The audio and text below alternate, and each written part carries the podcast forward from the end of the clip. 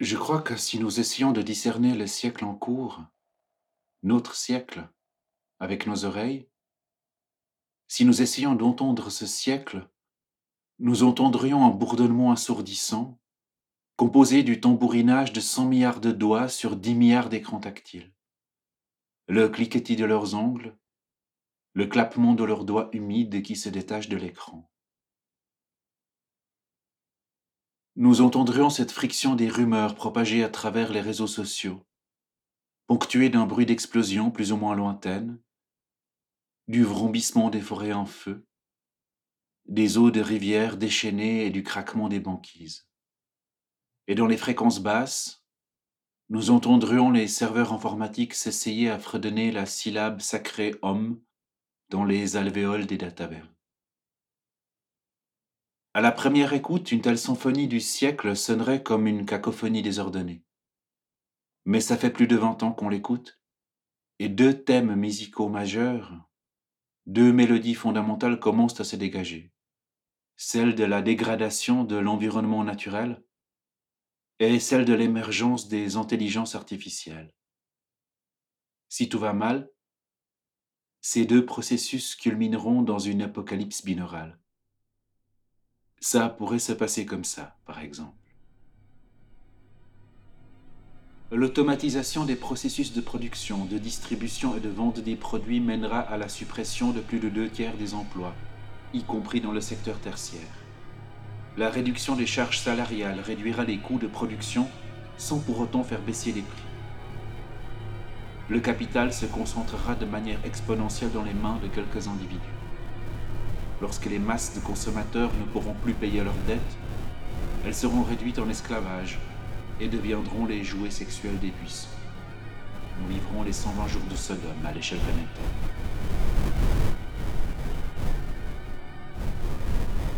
La planète dévastée par l'extractivisme ne sera plus que terre morte ou morte, à l'exception de quelques jardins paradisiaques habités par les gagnants du processus, Jeff Bezos et Travis Kalanick, les maîtres d'Amazon et d'Uber, entourés de leurs plus proches concepteurs de systèmes et entraîneurs de robots, allongés sur des poufs géants, au milieu d'une ménagerie de pans et d'antilotes tranchés.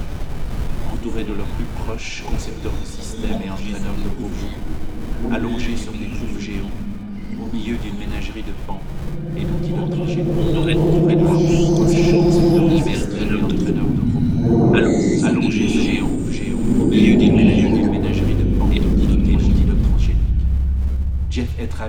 Assisteront par écran interposé à un jeu de gladiateurs à 100 000 protagonistes habillés en costard-cravate. Des drones filmeront les détails des combats pour les transmettre en direct. Les plus chanceux, les esclaves parmi nous, s'occuperont de la régie vidéo. Nous ne sommes bien sûr pas obligés d'en arriver là. Mais écoutons un peu en bout de symphonie de l'apocalypse binaural.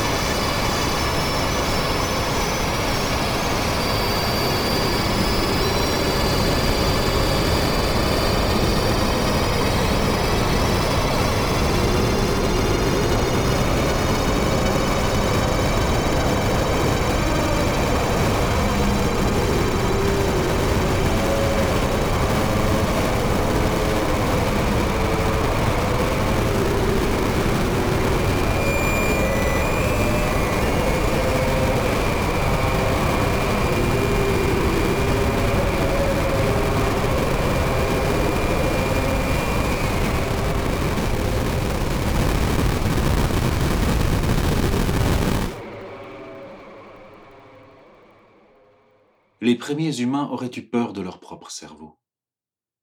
Les premiers humains vivaient mal l'hypertrophie de leurs organes de pensée. Leur cerveau créait des images qui les tourmentaient jusque dans leur sommeil. Partout, ils voyaient des choses qui n'existaient pas. Partout, ils tissaient des liens invisibles entre des êtres qu'ils croyaient deviner. Et comme ils étaient eux-mêmes dépourvus de langage, le moindre creux dans un tronc d'arbre ou dans un rocher leur adressait des menaces qu'ils ne comprenaient pas. Ils n'arrivaient pas à lier ce monde déchaîné.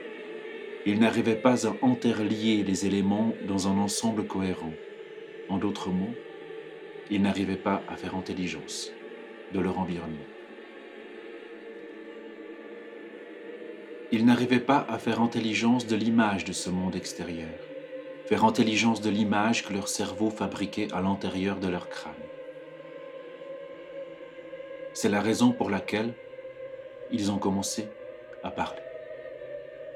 Non pas pour s'organiser, non pas pour poursuivre ensemble des objectifs précis, déterminés au préalable, mais pour se rassurer.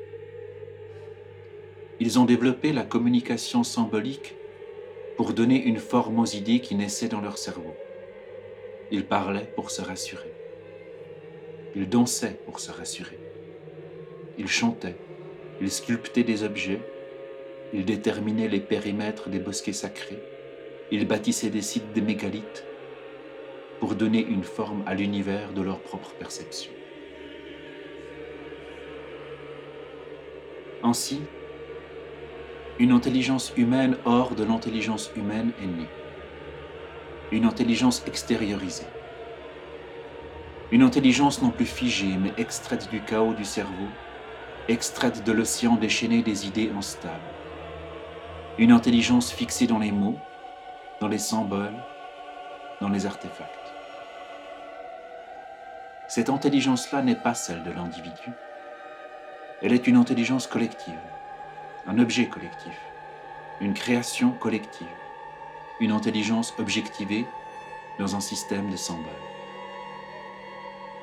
Cette intelligence-là est une création humaine, un produit de l'action humaine, en fait de l'art humain, en artefact.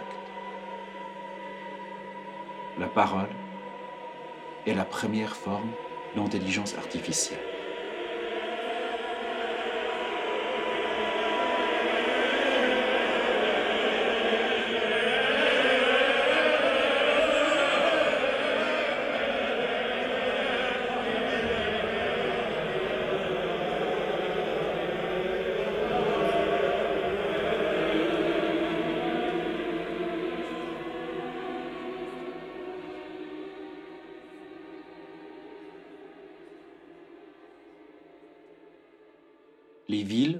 Première incarnation en grande échelle de l'intelligence artificielle. Les cartes mères des ordinateurs ressemblent d'ailleurs à une certaine forme des villes. Imaginez une archéologue du futur qui découvre une carte mère. Elle pensera avoir affaire à un modèle réduit d'une ville rationnelle, très similaire au plan en damier pensé par Hippodamos pour la ville de Milet au premier siècle avant l'ère commune, ou au plan en damier dessiné par Simeon de Witt et John Rutherford pour la ville de New York au XIXe siècle. Les ordinateurs sont des machines à penser le monde en termes de fonction. Les villes sont des machines à penser l'existence humaine. Elles sont des textes rituels inscrits à même l'espace. Les premières villes donnent un sens inédit aux itinéraires humains par leurs murs, leurs portes sélectives, leurs escaliers et leurs passages secrets. Les premières villes sont des artifices, une manière de penser l'espace. Les premiers bâtisseurs ont érigé des villes pour donner une forme rassurante à leur espace. C'est ainsi qu'ils ont séparé le dehors du dedans, l'extérieur de l'intérieur, la part organisée de l'espace et la part qu'ils ne maîtrisaient pas, l'autre part de la réalité, ils l'ont nommée nature.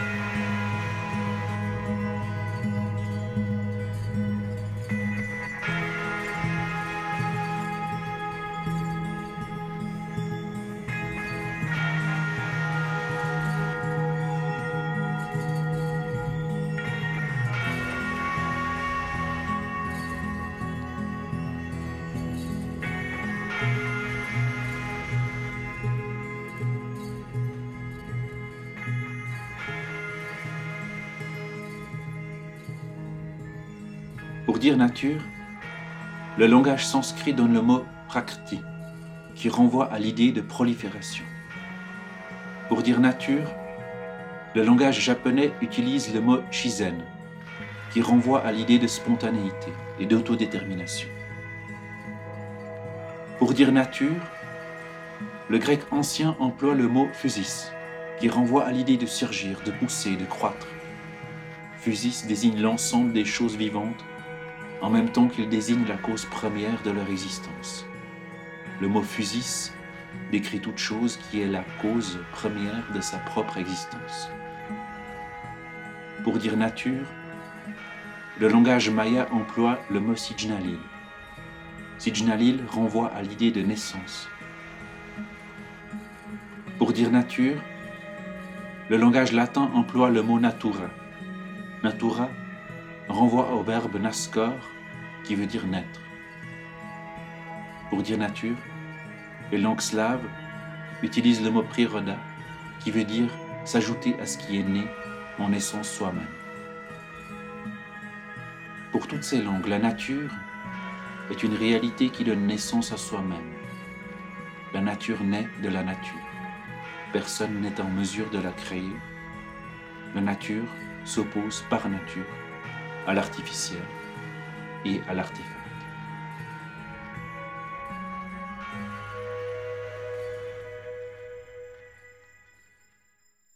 Une langue ancienne fait exception. Pour dire nature, l'hébreu emploie le mot tiva. Tiva renvoie à l'idée d'empreinte première, de sceau, de forme informée, de l'empreinte d'une idée première. L'imprimeur de l'empreinte tiva, l'auteur de la nature, est Dieu. Dieu est la première forme d'intelligence qui se distingue de la nature en tant qu'elle en décide. Dans les religions abrahamiques, dont le judaïsme, le christianisme et l'islam, l'intelligence de Dieu soumet la nature et l'humain est l'héritier de cette intelligence. Dans la mesure où c'est l'humain qui pense Dieu, où c'est l'humain qui se forme une intelligence de Dieu, le Dieu intelligent, créateur de la nature, est une intelligence artificielle. Dieu est une intelligence artificielle de la nature. Depuis des milliers d'années, ceux qui pensent que la nature se crée elle-même s'opposent à ceux qui pensent que la nature est créée par un créateur. Ceux qui pensent que la nature doit être connue s'opposent à ceux qui pensent que la nature doit être soumise à la volonté humaine héritière de la volonté du Créateur. Mais les uns comme les autres n'ont fait qu'inventer des noms pour maîtriser l'innommable. Ils ont cerné l'indicible dans ce qu'ils pouvaient en dire. Tous n'ont fait que mettre la nature à distance, diriger entre eux-mêmes l'innommable l'artifice de la parole qui dit nature. Même la physis des Grecs anciens est une manière artificielle de faire intelligence de la nature. Au contraire, il n'existe pas de mot pour désigner la nature chez les Indiens Kivaros du Brésil, ni chez les aborigènes Arandas d'Australie. Dans les civilisations qui ont pu se construire sans construire des villes, le mot nature se confond avec le mot monde. Il n'y a pas de distinction entre nature et monde dans les civilisations qui n'ont pas cherché à se distinguer de la nature.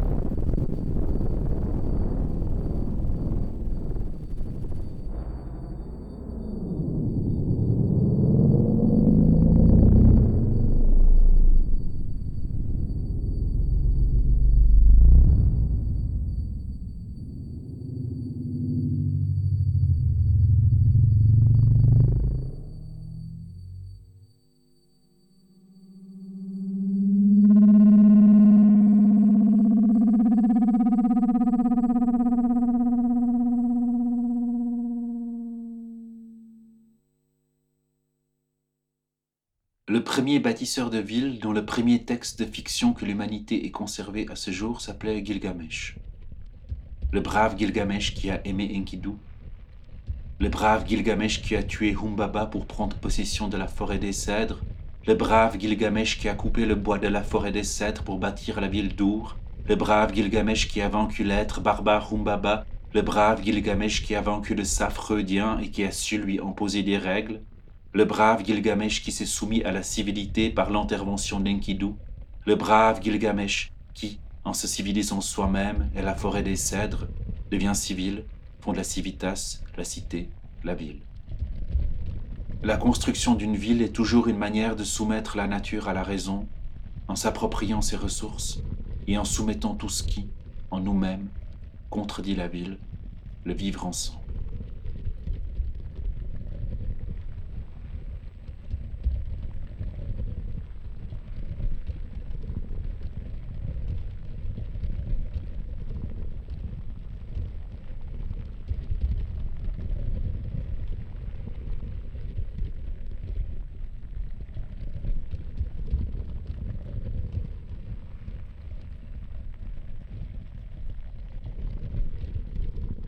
Ce que nous appelons l'intelligence artificielle traduit une aspiration millénaire à doter la pensée de règles. Il y a 4000 ans, un scribe sumérien grave le code du roi Urnamo sur une tablette d'argile à l'aide d'un stylet, puis la fait sécher au soleil. L'artefact durcit et fixe les lois de la cité d'Our, son code se substitue à l'intelligence spontanée d'un juge, sujette à l'arbitraire de sa cruauté ou de sa clémence. Il possède une forme casuistique. Si un homme est accusé de sorcellerie, alors il doit subir l'épreuve de l'eau froide. Si son innocence est prouvée, alors son accusateur doit payer trois shekels, etc.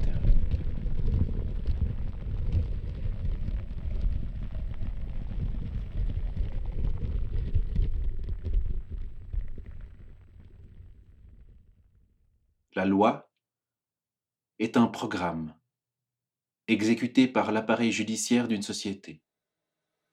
Comme un code informatique, une loi essaye de régler le plus possible de situations réelles tout en demeurant aussi concise que possible. Mais la pensée d'une loi est toujours dogmatique, car limitée à imposer des préceptes sans prouver leur justesse. Le sens de la loi et sa raison d'être ne sont pas contenus dans la loi, mais lui proviennent de l'extérieur. Le sens et la raison d'être de la loi proviennent de la société à laquelle elle s'applique. Aucun appareil judiciaire ne contient une loi qui se fonde elle-même. Aucune loi n'est sa propre créatrice. Aucune loi ne naît d'elle-même. Aucune loi ne contient une vie propre. La loi n'est pas fusis. La loi n'est pas natura. Toute loi est un artifice. Il n'y a pas de loi naturelle. Comment alors réinjecter de la vie dans la pensée Quel schème trouver pour notre golem C'est-à-dire pour notre informe, pour notre inachevée pensée? Comment retrouver la nature dans l'artifice de la pensée faut-il commencer en créant une pensée capable de démontrer ses propres dogmes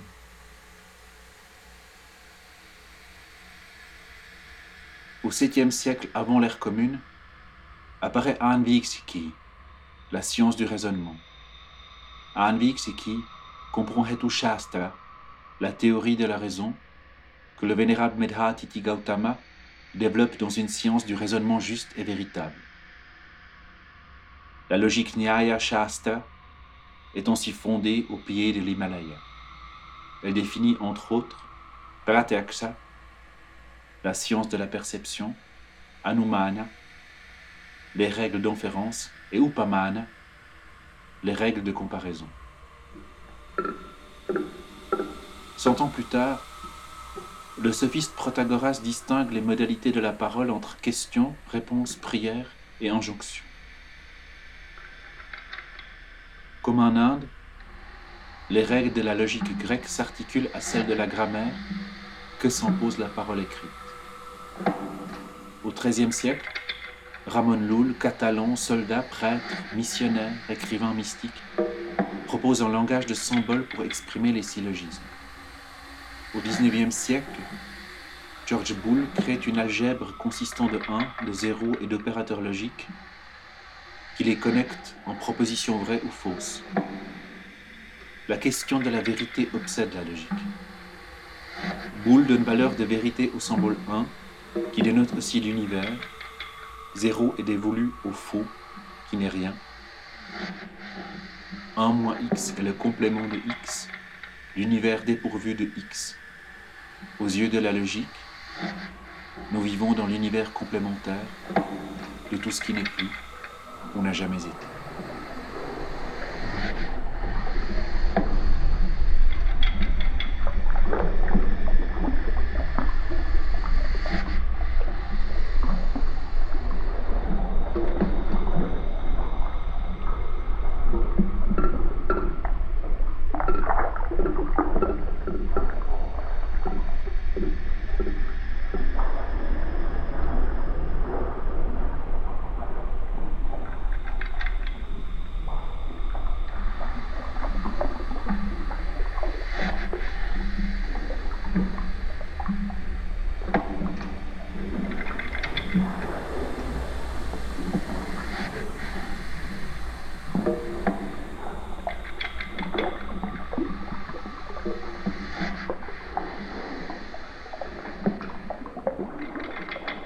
Symbolisation de la pensée ouvre la voie à sa mécanisation. La mécanisation de la pensée consiste à traduire les règles de la pensée dans les rouages des machines, puis dans les circuits électriques. Les statues divines dans l'Égypte hellénique bougeaient, professaient et inspiraient la foi, mues par la force hydraulique et les mains cachées des prêtres. Les moulins à prière tibétains récitent des mantras depuis les temps immémoriaux, nous avons cherché tous les moyens possibles de nous prouver à nous-mêmes que notre pensée n'était pas un artifice.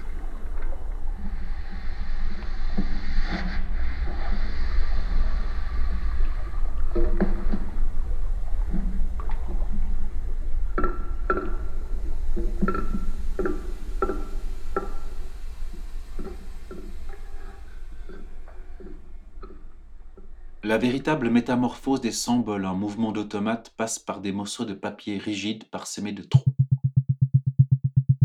La présence ou l'absence de trous dans une position donnée devient lisible au doigt d'acier d'une machine.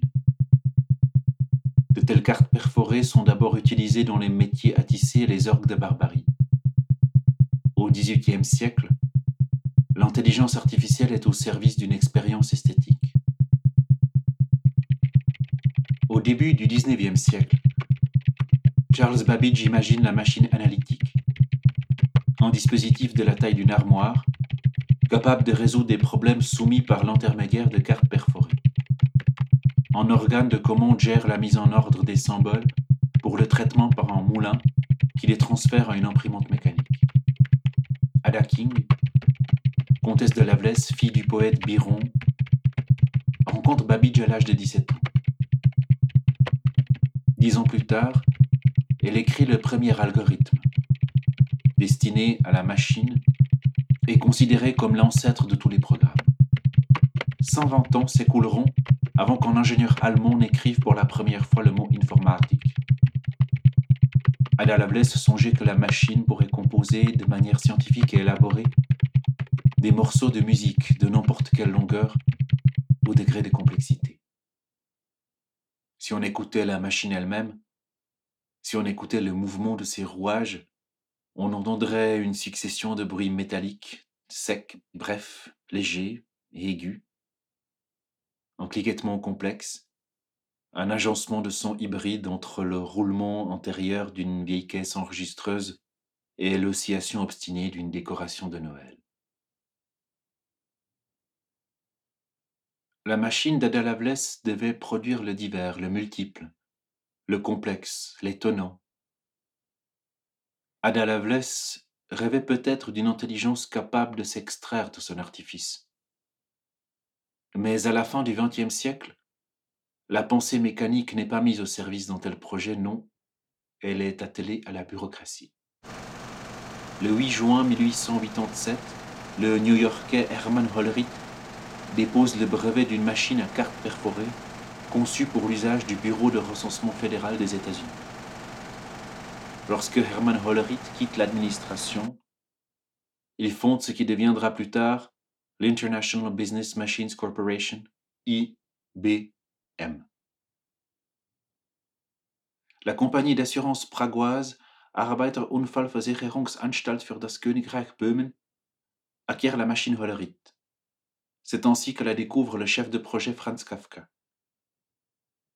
En 1919, la machine Hollerith apparaît sous la forme de la herse de la colonie pénitentiaire de Franz Kafka. Elle y incarne la loi qui se pensionne elle-même dans le corps du condamné, celui-même qui se sacrifie pour prouver le sens et la vérité de la loi. Dès 1934, IBM fournit ses machines au régime nazi pour sa gestion logistique.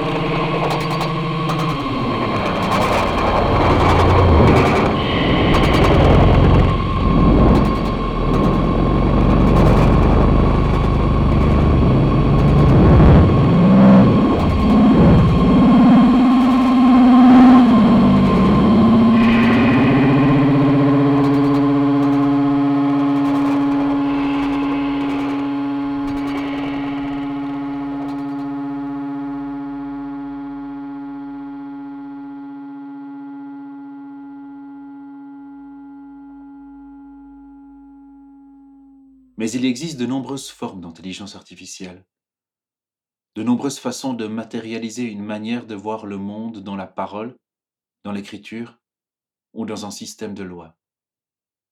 Il existe aussi de nombreuses façons de matérialiser une pensée du monde dans un agencement de machines.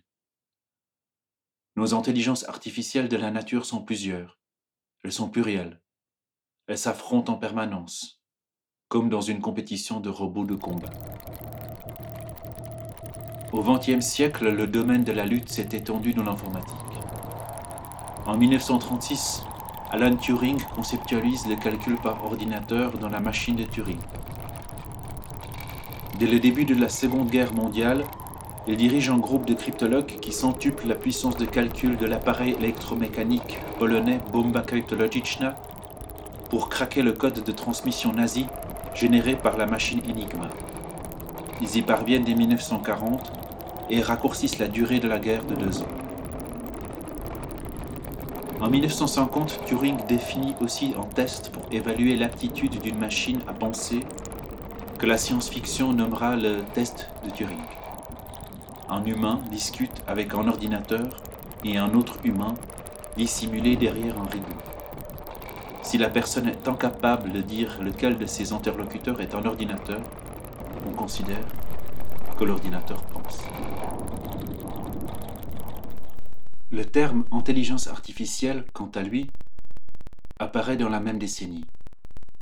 En 1956, un professeur de Dartmouth l'utilise dans une demande de fonds pour un workshop de deux mois. Il voulait réunir une dizaine de mathématiciens. Le choix du terme intelligence artificielle lui a permis d'éviter le terme cybernétique et la présence des cybernéticiens. Dire intelligence artificielle plutôt que cybernétique a permis d'éviter la présence des pontes de la cybernétique dans le workshop d'un professeur de Dartmouth. C'est ainsi qu'après des millénaires d'existence de nombreuses intelligences artificielles, l'intelligence artificielle est devenue un domaine de recherche, puis un buzzword de notre siècle. L'invention du terme intelligence artificielle dans ce contexte précis a eu un effet paradoxal. D'un côté, ce mot nous permet de réfléchir aux intelligences artificielles. De l'autre, il confine notre réflexion dans un champ extrêmement restreint. Nous sommes devenus capables de penser l'intelligence artificielle, mais de la penser seulement d'une certaine façon. Le champ de pensée par excellence de l'intelligence artificielle s'appelle l'apprentissage automatique, le machine learning. Par cet apprentissage, un programme évolue et devient capable de prendre des décisions de plus en plus correctes au vu d'un objectif défini à l'avance. Le programme reconnaît par exemple de mieux en mieux des formes. Il existe une pléthore d'algorithmes d'apprentissage automatique. Par exemple, les réseaux neuromémétiques, les arbres décisionnels, les forêts aléatoires, les séparateurs à vaste marge, les cas plus proches voisins et tant d'autres. En règle générale, tous sont utilisés pour des problèmes de classification. Au fond, quelle que soit la méthode choisie, nous demeurons dans une logique du vrai et du faux qui préoccupait déjà la logique antique. Cette expression du visage est-elle triste? Cette phrase est-elle obscène? Si l'automate se méprend, qu'il défriche sa forêt, qu'il change ses poids synaptiques, l'intelligence artificielle demeure en code de loi, un outil de décision. Faut-il investir dans cette start-up? Faut-il supprimer ce tweet? Cette intelligence-là ne crée rien. Elle nous oriente dans un système de pensée déjà existant, qu'elle contribue à figer. L'intelligence artificielle doit encore s'émanciper de ses buts pour devenir une intelligence créative.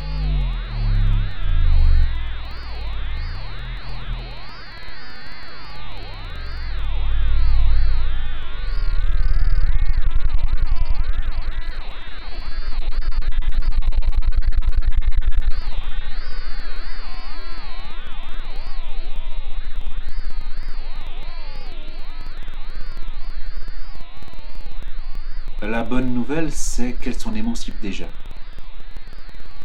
Comme la sonification avec un réseau à quatre neurones que vous êtes en train d'entendre. Ce que vous entendez en ce moment ne converge vers aucun objectif décisionnel. Il s'agit seulement de quatre neurones qui communiquent les unes avec les autres par l'intermédiaire du son.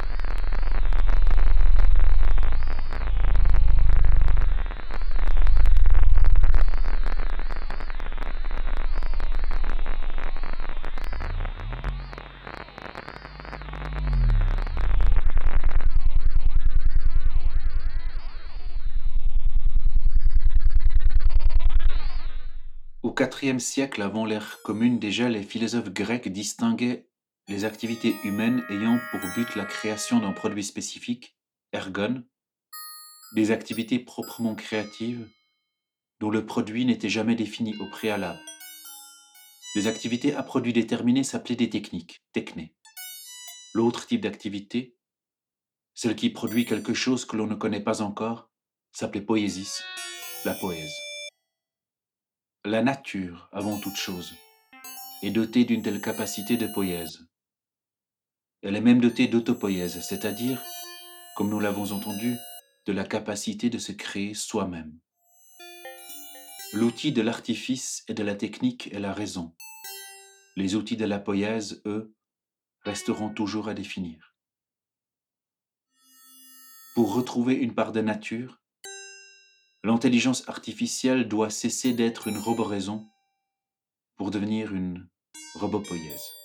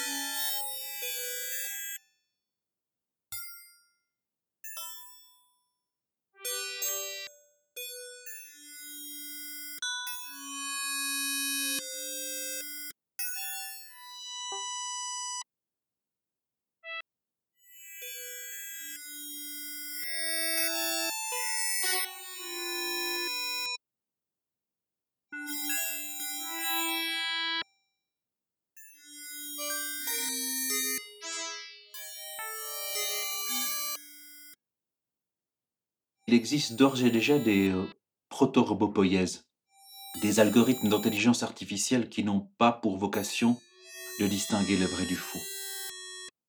Il existe par exemple des réseaux non supervisés, qui trouvent des formes ou des régularités dans une série d'images, sans se prononcer sur l'éventuelle vérité de ces formes. Il existe aussi des réseaux génératifs, capables de créer des pentures ou de la musique, si on les entraîne en leur montrant des milliers de pentures créées par des peintres humains, ou des milliers de partitions créées par des compositeurs humains. Un artiste a par exemple créé un réseau génératif à qui il a montré des centaines de peintures réalistes du XIXe siècle. En réaction, son algorithme a généré d'autres peintures, des peintures complètement inédites, dont le style évoque beaucoup celui de Max Ernst ou de Francis Bacon. Des peintres qui travaillaient tous deux souvent par collage ou en s'inspirant de la photographie.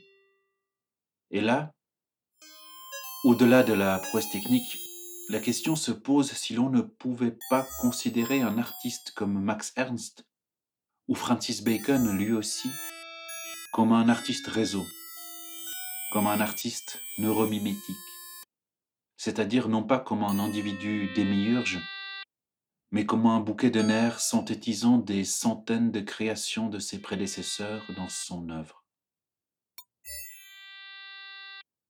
Du coup, l'intérêt de l'intelligence artificielle créative serait de nous rappeler que toute forme de création artistique est une synthèse des créations qui lui ont précédé.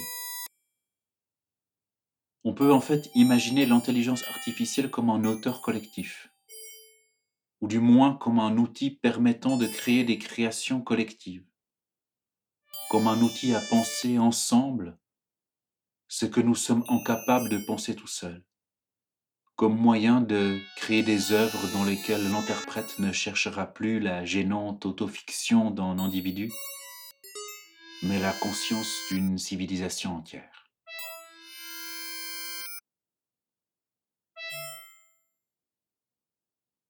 Une expérience similaire a été conduite dans le domaine de la musique.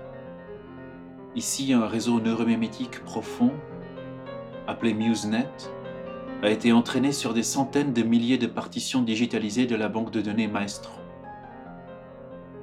Dans cette banque de données, des virtuoses du monde entier ont joué les pièces classiques les plus célèbres.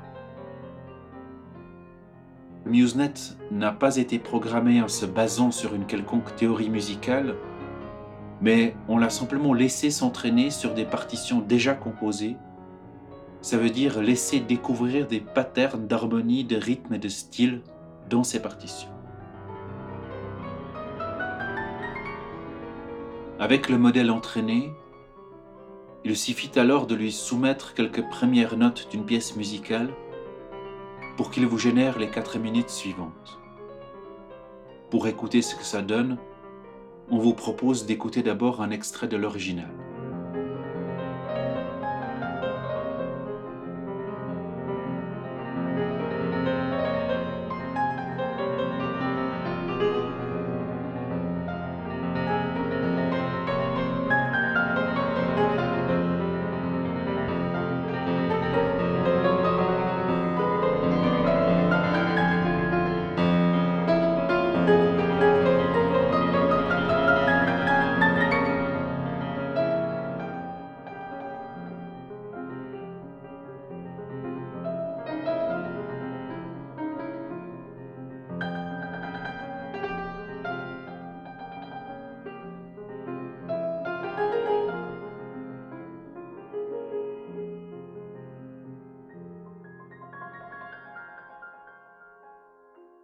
Maintenant la pièce générée par MuseNet à partir des premières cinq notes.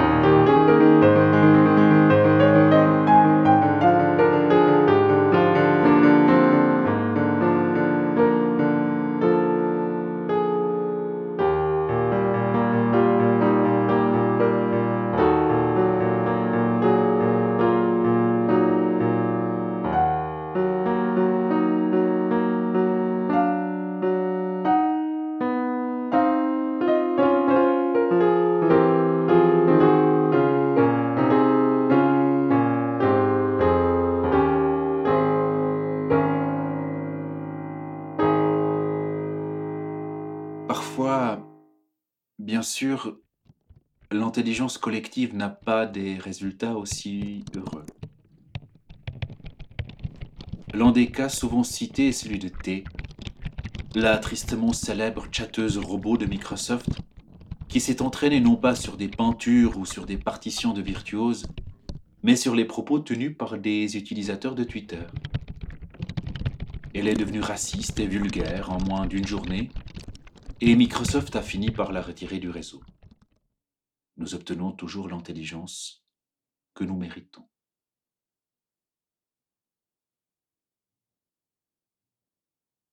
Voilà où en est l'intelligence artificielle aujourd'hui.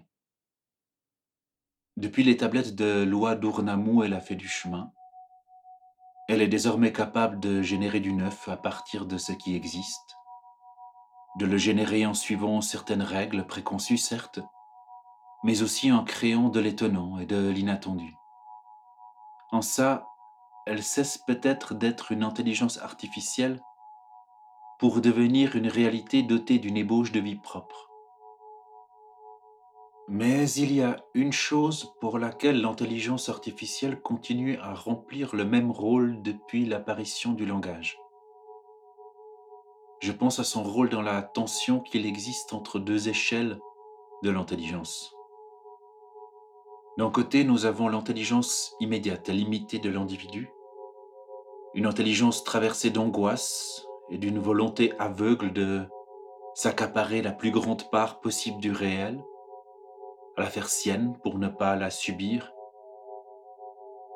De l'autre côté, il y a ce que nous pensons collectivement, être bon pour la nature et surtout bon pour nous qui vivons dans la nature.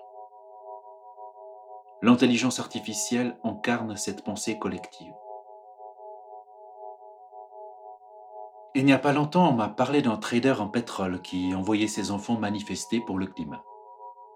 J'ai pensé à tous ceux d'entre nous, tous qui prenons parfois ou souvent l'avion, alors que nous sommes prêts à voter en faveur de lois qui restreindraient le nombre de voyages en avion ou qui nous les rendraient inaccessibles.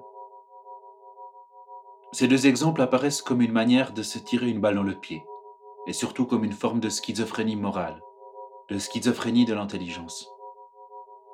Mais l'intelligence artificielle, c'est justement ça. C'est l'émergence d'une part extériorisée de notre conscience. Une conscience qui ne nous appartient plus, mais qui oriente pourtant nos actes. Nous embrassons une schizophrénie volontaire. D'un côté, nous gardons notre intelligence personnelle, parfois un peu égoïste et mesquine. De l'autre côté, nous créons des systèmes, des lois, des structures spatiales artificielles que nous construisons tous ensemble et qui nous force à agir autrement. Cette schizophrénie entre notre intelligence immédiate, c'est-à-dire naturelle, et notre intelligence artificielle, c'est-à-dire collective, rationnelle, a toujours accompagné l'espèce humaine, et elle nous a toujours été nécessaire. La principale nouveauté avec l'intelligence artificielle d'aujourd'hui est qu'elle semble plus que jamais prendre une vie propre.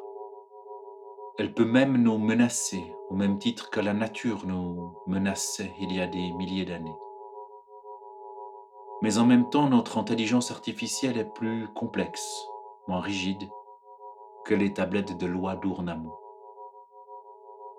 Notre intelligence artificielle nous menace beaucoup moins de nous enfermer dans un état de fait, de nous emmurer dans l'enceinte d'une ville entièrement coupée de la nature parce que nous devenons conscients du fait que notre intelligence artificielle nous échappe. Et le fait qu'elle soit, en effet, sur le point de nous échapper est peut-être une bonne chose. Parce qu'en extériorisant l'intelligence, en créant une intelligence artificielle, il y a toujours deux possibilités. L'intelligence artificielle peut soit devenir l'apothéose d'une volonté de maîtrise de la nature, ou alors devenir une ouverture volontaire sur le non maîtrisable. En parlant d'apothéose d'une volonté de maîtrise, je pense par exemple à la surveillance des individus par l'intermédiaire de la reconnaissance des visages, voire des expressions faciales, l'invention du parti unique en Chine de distribuer des points de mérite social par la machine interposée, et tant d'autres inventions.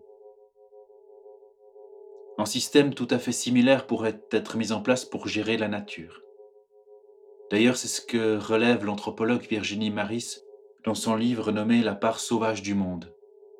Elle nous dit que l'écologie contemporaine et la science de l'Anthropocène visent à faire de la planète un immense système entièrement géré.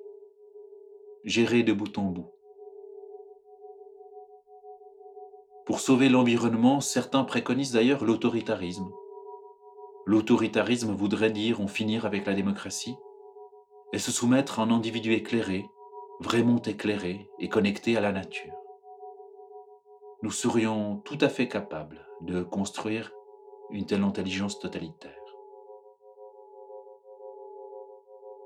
L'autre option, le choix d'un monde meilleur, serait d'envisager l'intelligence artificielle comme une ouverture des possibles, une intelligence désormais créatrice. La démocratie est d'ailleurs déjà une telle intelligence artificielle, avec son organisation administrative, son parlement à plusieurs chambres, la division des pouvoirs, ses bureaux de vote, etc. La démocratie permet la synthèse des désirs des individus. L'avantage de l'intelligence artificielle est de se passer de la figure d'un décideur unique, de se passer de l'intelligence surnaturelle d'un petit père de la nature.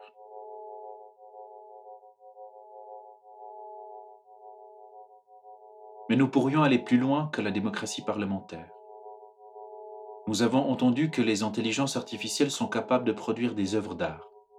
On peut du coup se poser la question si elles ne seraient pas aussi capables de produire des plans des villes, dans une posture d'urbanisme paramétrique, nourrie par les plans de villes existantes, voire par des données produites par d'autres corps de métier de l'espace. On pourrait même envisager des intelligences artificielles nomothétiques, des intelligences artificielles capables de produire des lois. Pourrait-on imaginer une démocratie qui prennent en compte non seulement les désirs des individus, mais aussi les contraintes systémiques et les conséquences de ces désirs à long terme? Une démocratie véritablement bottom-up? Peut-on imaginer des lois inventées par une intelligence artificielle devenue autonome? Elle redeviendra alors comme la nature, imprévisible, peut-être même indescriptible et innommable.